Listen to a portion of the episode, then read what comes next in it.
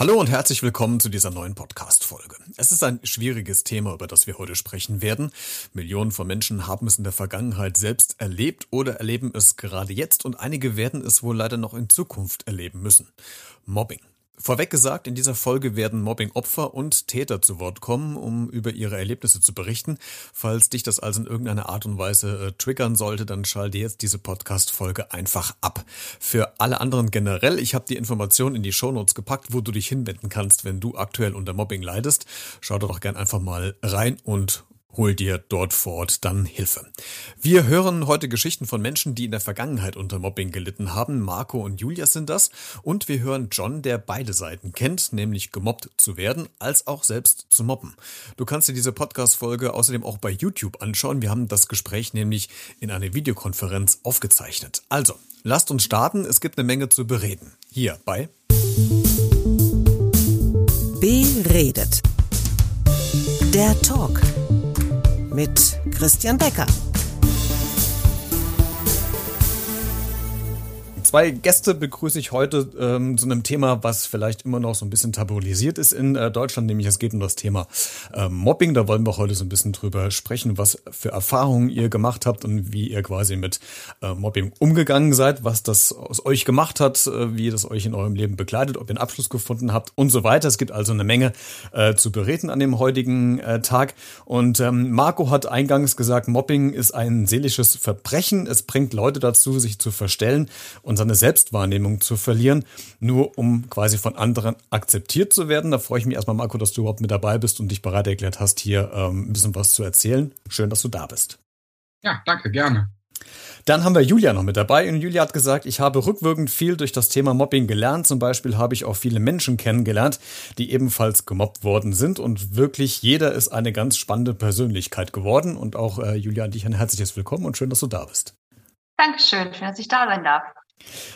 Jetzt seid ähm, ihr zwei Personen, die ähm, auf der einen Seite dieser Geschichte steht, nämlich die der ähm, Mobbing-Opfer. Und ähm, ich nenne es bewusst Opfer als, als Rolle, weil es ja schon tatsächlich auch als Straftat äh, mittlerweile angesehen wird, wenn Mobbing äh, vollzogen wird.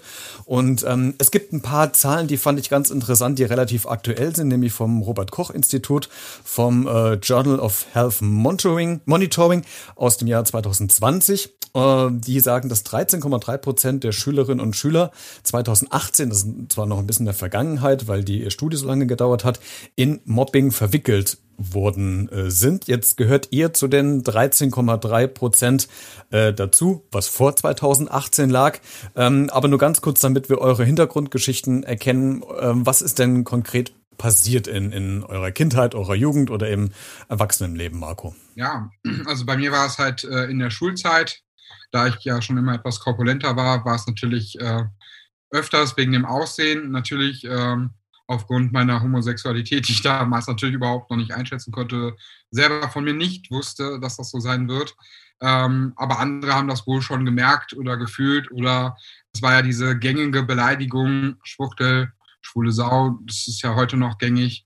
Ähm, ja, das war so das Typische damals und ja, das war so das, was mir so passiert ist. Wie lange hat sich das äh, durchgezogen durch dein Leben? Also ich sage mal auf jeden Fall die komplette Realschulzeit.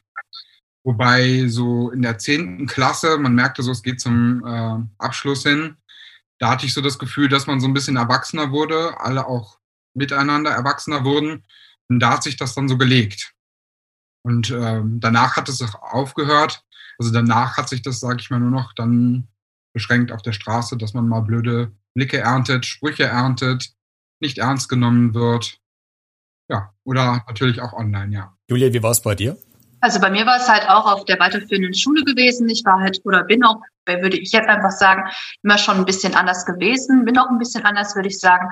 Ähm, ich habe zum Beispiel dann in der fünften und sechsten Klasse noch Kastanien gesammelt mit einer Freundin, während die anderen sich dann ab der siebten Klasse dann irgendwie schon zum Rauchen auf Partys getroffen haben.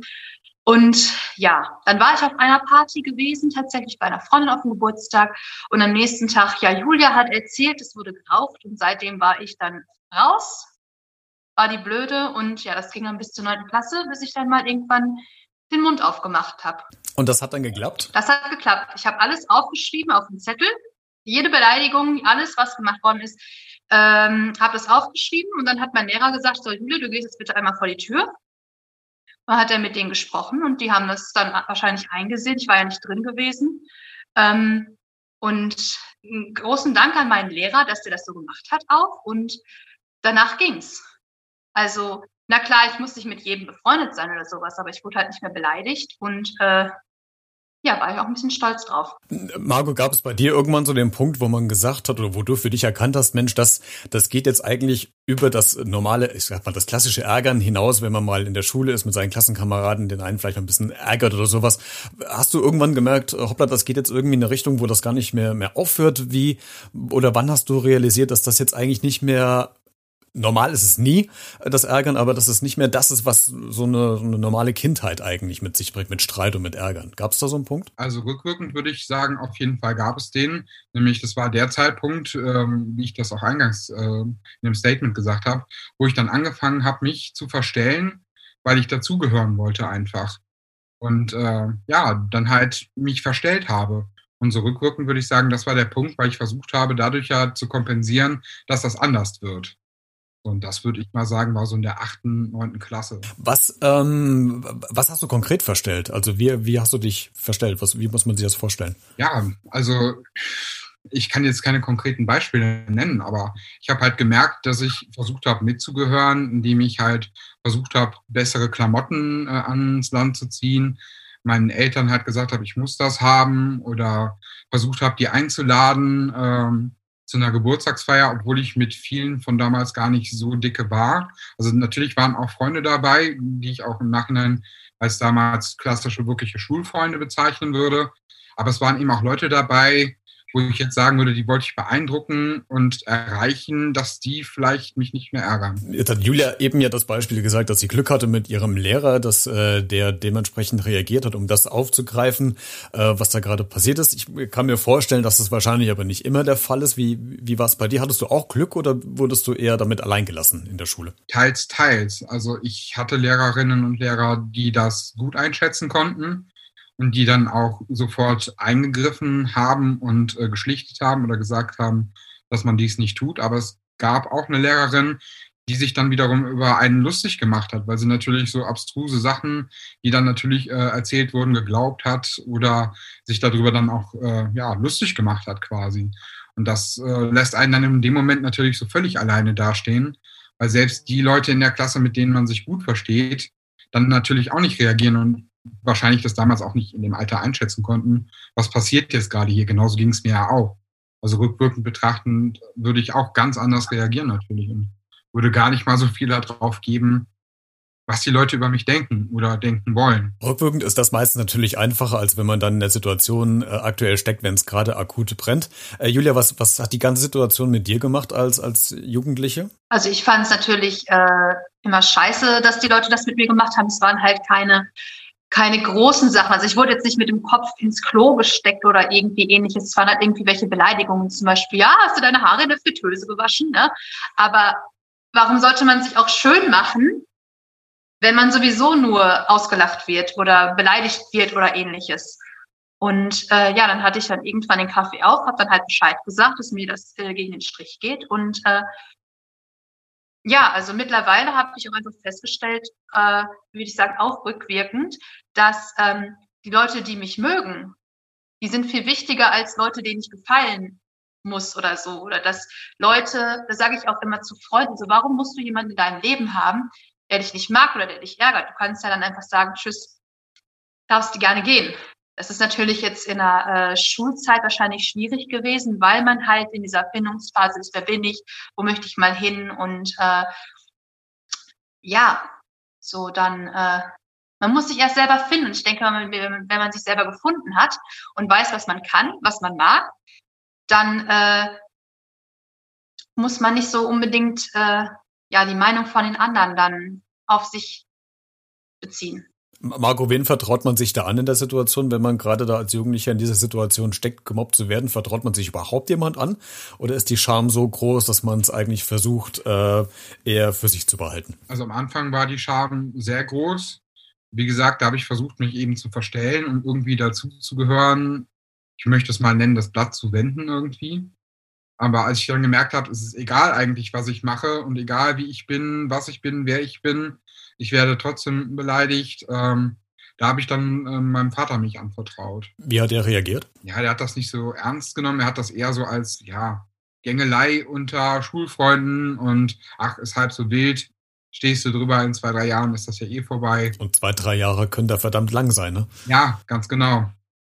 Und wenn man halt immer zu den coolen Jungs gehört hat, die rauchend in der Ecke standen, wo wir bei dem Beispiel waren, so hat mein Vater das irgendwann mal gesagt, dann hat man vielleicht gar nicht den Blick dazu. Ne? Julia, wie haben deine Eltern reagiert? Ich kann mich gar nicht mehr genau daran erinnern, muss ich sagen. Natürlich habe ich immer erzählt, was da gewesen ist und äh, aber ich weiß es ehrlich gesagt mehr. Natürlich ist meine Mutter immer auf meiner Seite gewesen.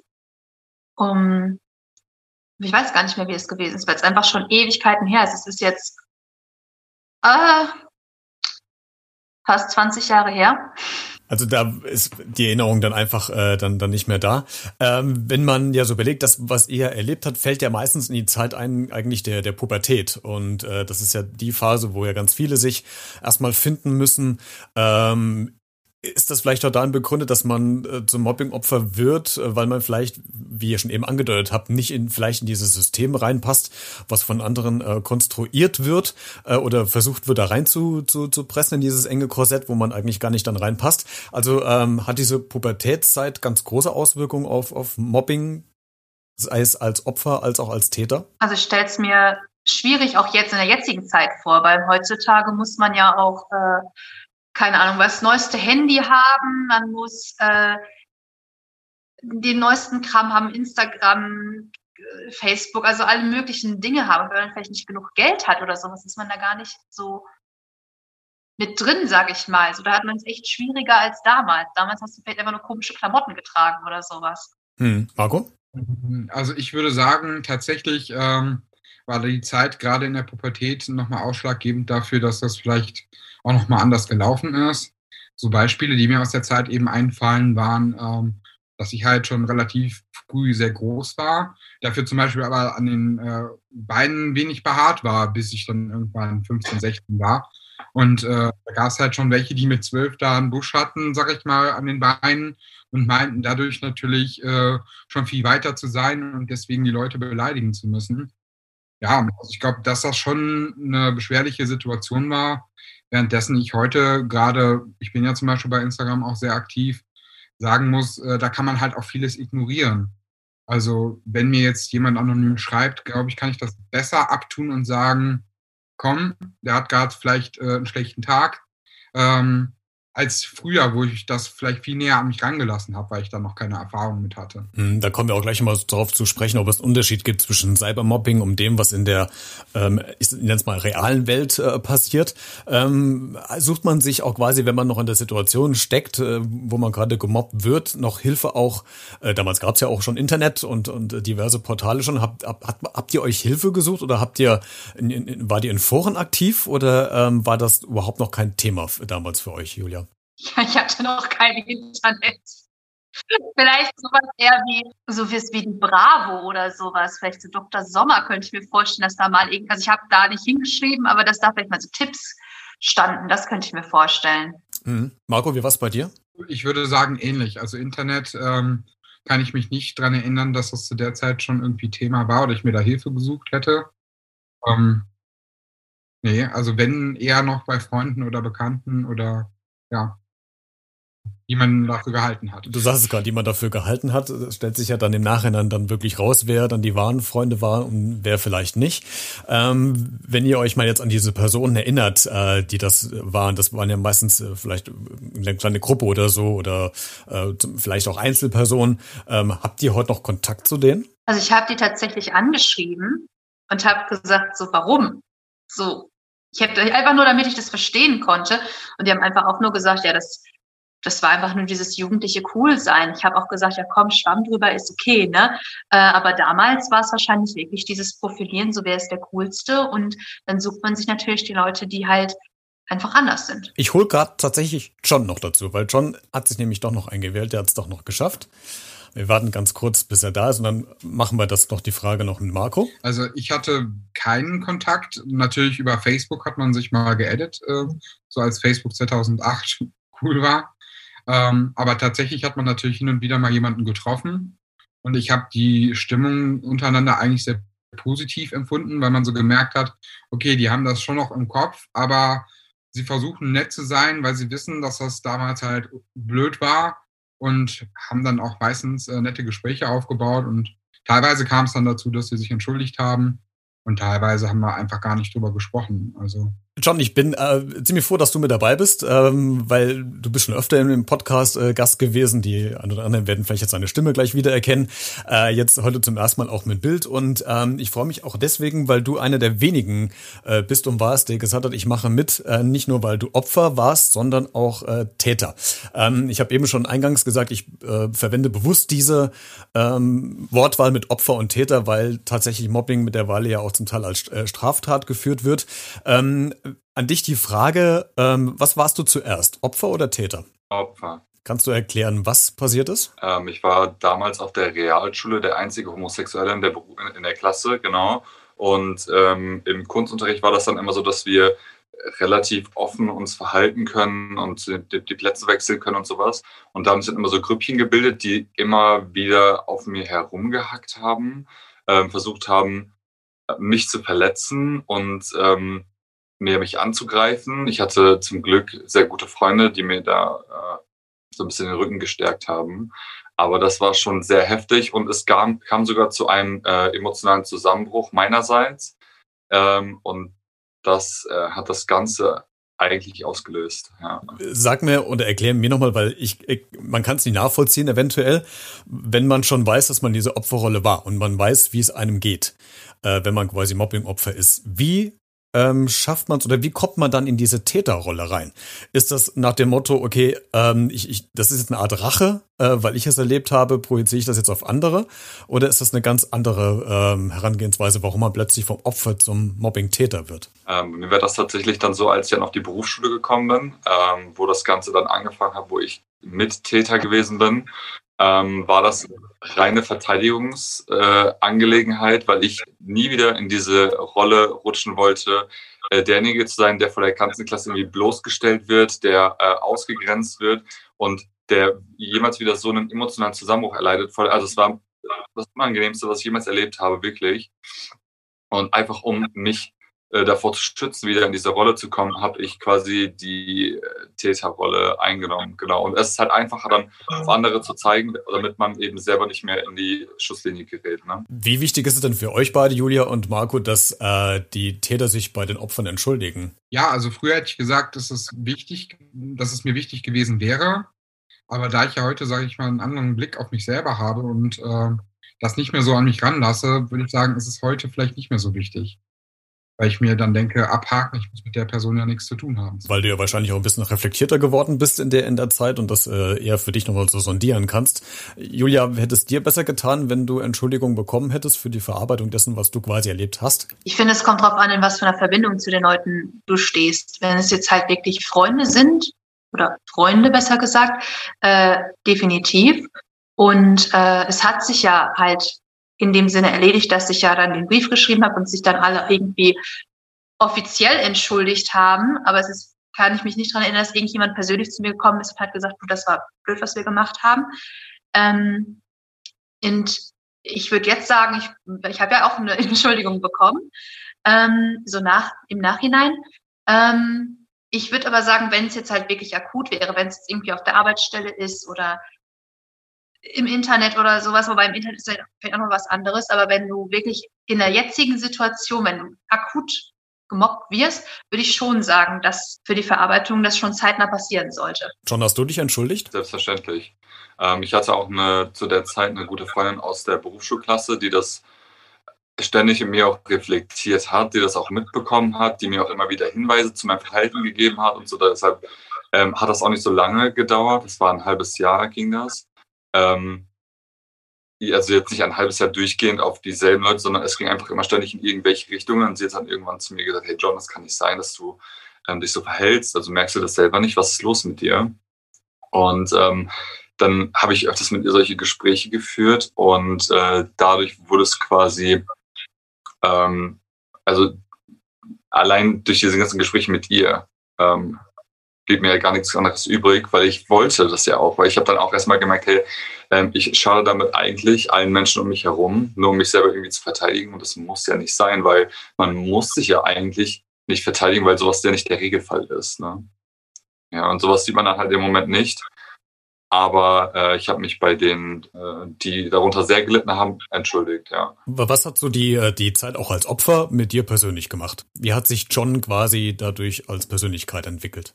Also ich war, nachdem das passiert ist, super defensive. Sobald so eine Klassengruppensituation äh, entstanden ist, bin ich ähm, immer die Verteidigungsposition gegangen. Also ähm, wie soll ich das sagen? Also ich habe auf viele auch Sprüche oder, oder Witze sehr sensibel reagiert, ähm, dann immer direkt zurückgeschossen und ähm, ja, so, so hat sich das dann entwickelt, bis ich dann in der Berufsschule gewesen bin, das, was natürlich wieder so eine Klassensituation provoziert hat, ähm, wodurch ich einfach wieder mit dieser Situation quasi konfrontiert wurde. Ne? Jetzt äh, sagt man nach, äh, es ist glaube ich noch nicht wissenschaftlich bewiesen, aber dass äh, die, die unter Mobbing leiden oder als Mobbing-Opfer durchs Leben gegangen sind, durch die Jugend, durch die Kindheit oder durch auch das junge Erwachsenenleben, dass sie sehr empathische Menschen geworden sind.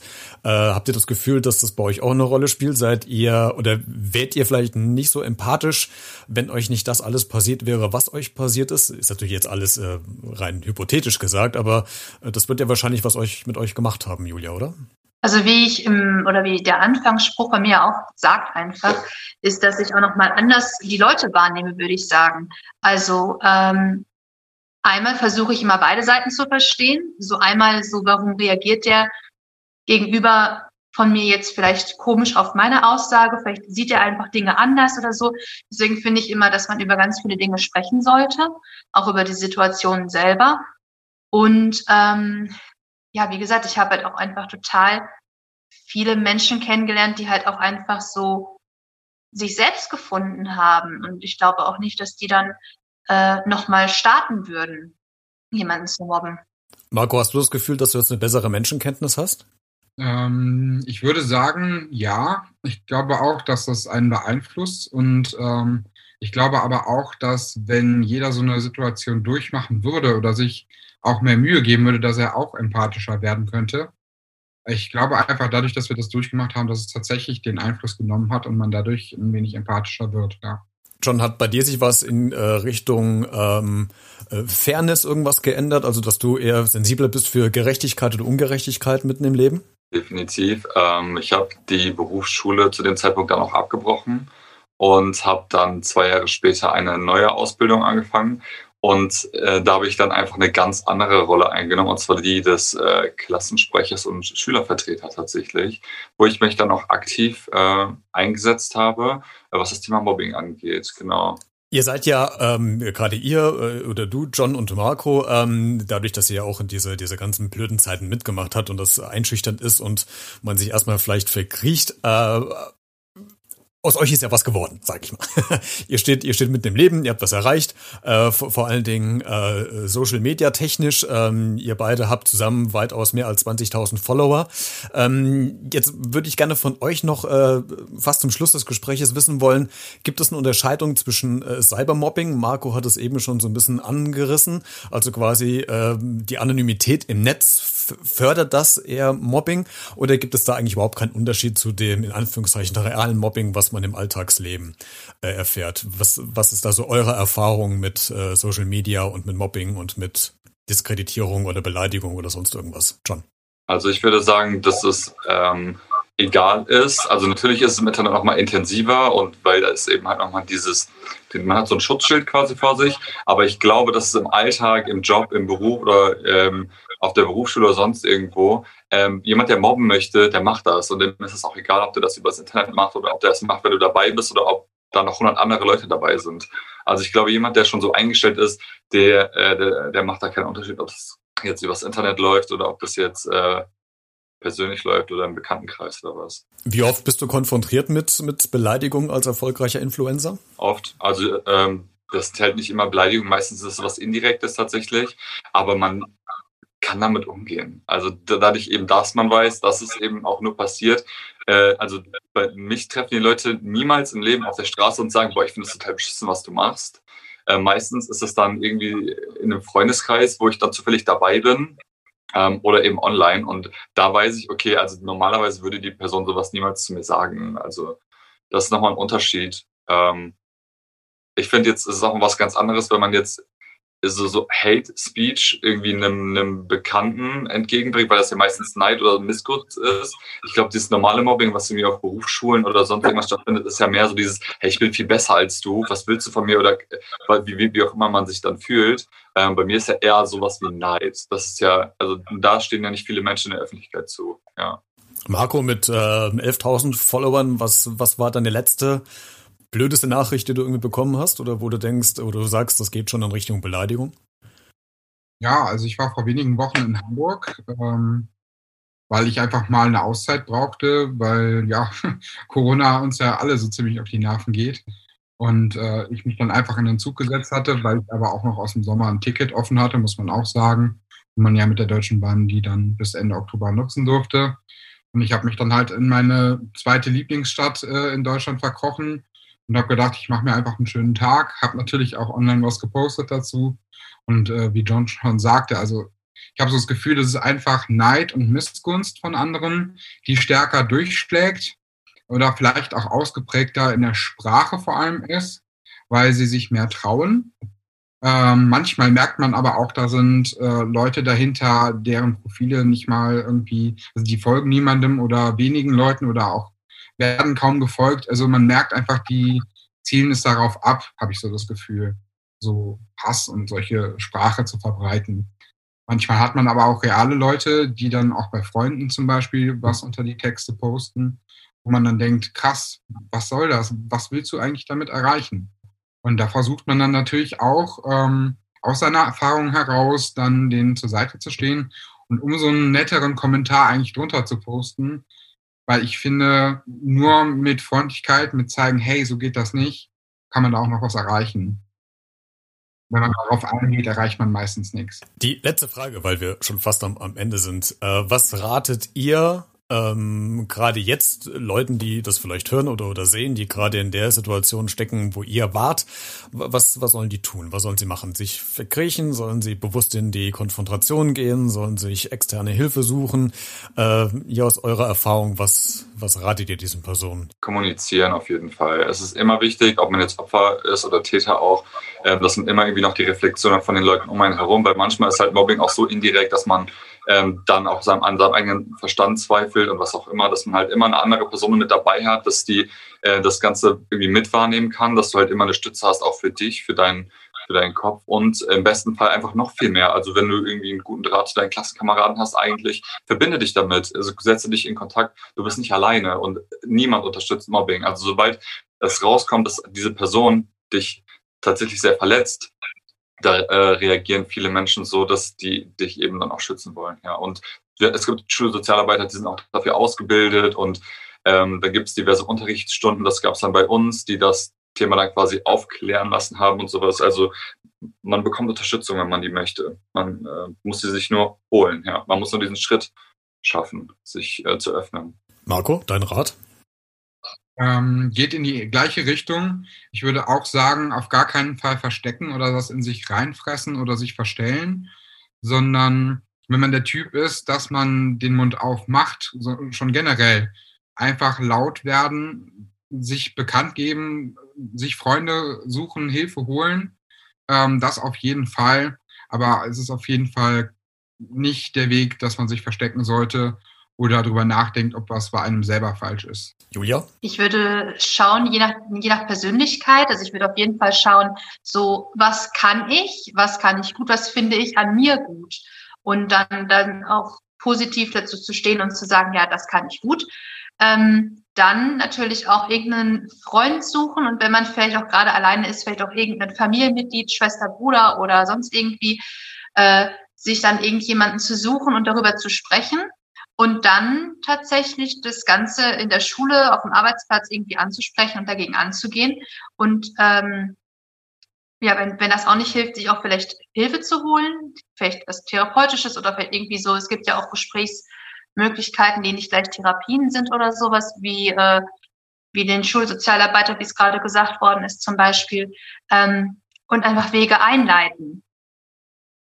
Würde ich sagen. Es gibt natürlich auch noch ähm, Institutionen, Vereine. Ähm, die Links habe ich in die äh, Show Notes gepackt. Äh, da kann man sich auch nochmal drüber informieren. Also offizielle Anlaufstellen von Behörden, falls man jetzt in der Situation ist. Man hat tatsächlich ja wirklich keine äh, private Ansprechperson. Das kann ja auch passieren und man sich überhaupt nicht weiß, wo man sich hinwenden kann. Sind das Orte, an denen man quasi auch äh, vorsprechen kann und quasi sich äh, Rat holt, um nicht ganz alleine zu stehen. Ihr Lieben, äh, vielen Dank, dass ihr da wart in, in dieser illustren Runde und äh, das Experiment eingegangen seid, das zum allerersten Mal in einem Gruppen-Podcast-Talk zu machen, äh, auch dann auch aufgezeichnet, so man euch quasi auch noch zusehen kann, während ihr sprecht, was ja normalerweise für Podcast ja nicht üblich ist, aber in diesem Sinne haben wir das ausprobiert und äh, auf YouTube gestellt. Vielen Dank euch, äh, dass ihr so ehrlich wart, ähm, Julia, Marco, von euren Erlebnissen zu erzählen und äh, dir, John, auch nochmal ein herzliches Dankeschön, dass du als äh, Täter in Anführungszeichen auch nochmal erzählt hast, wie es dazu kam und äh, was du quasi danach quasi vielleicht auch bereut hast und eingesehen hast, dass da war es nicht so richtig lief, wie es damals gelaufen ist. Dann äh, euch alles Gute weiterhin, äh, bleibt gesund, ähm, ein schönes neues Jahr, weil diese Folge wird ausgestrahlt im äh, Mitte Januar. Wenn ihr das gerade hört, äh, aufgezeichnet haben wir sie jetzt vor Weihnachten, deswegen noch der kurze Hinweis, feiert schön Weihnachten, bleibt gesund. Äh, genießt die Feiertage, soweit es uns möglich ist und hoffen wir, dass 2021 ein besseres Jahr wird als 2020. Vielen Dank, alles Gute und bis bald. Tschüss. Ciao.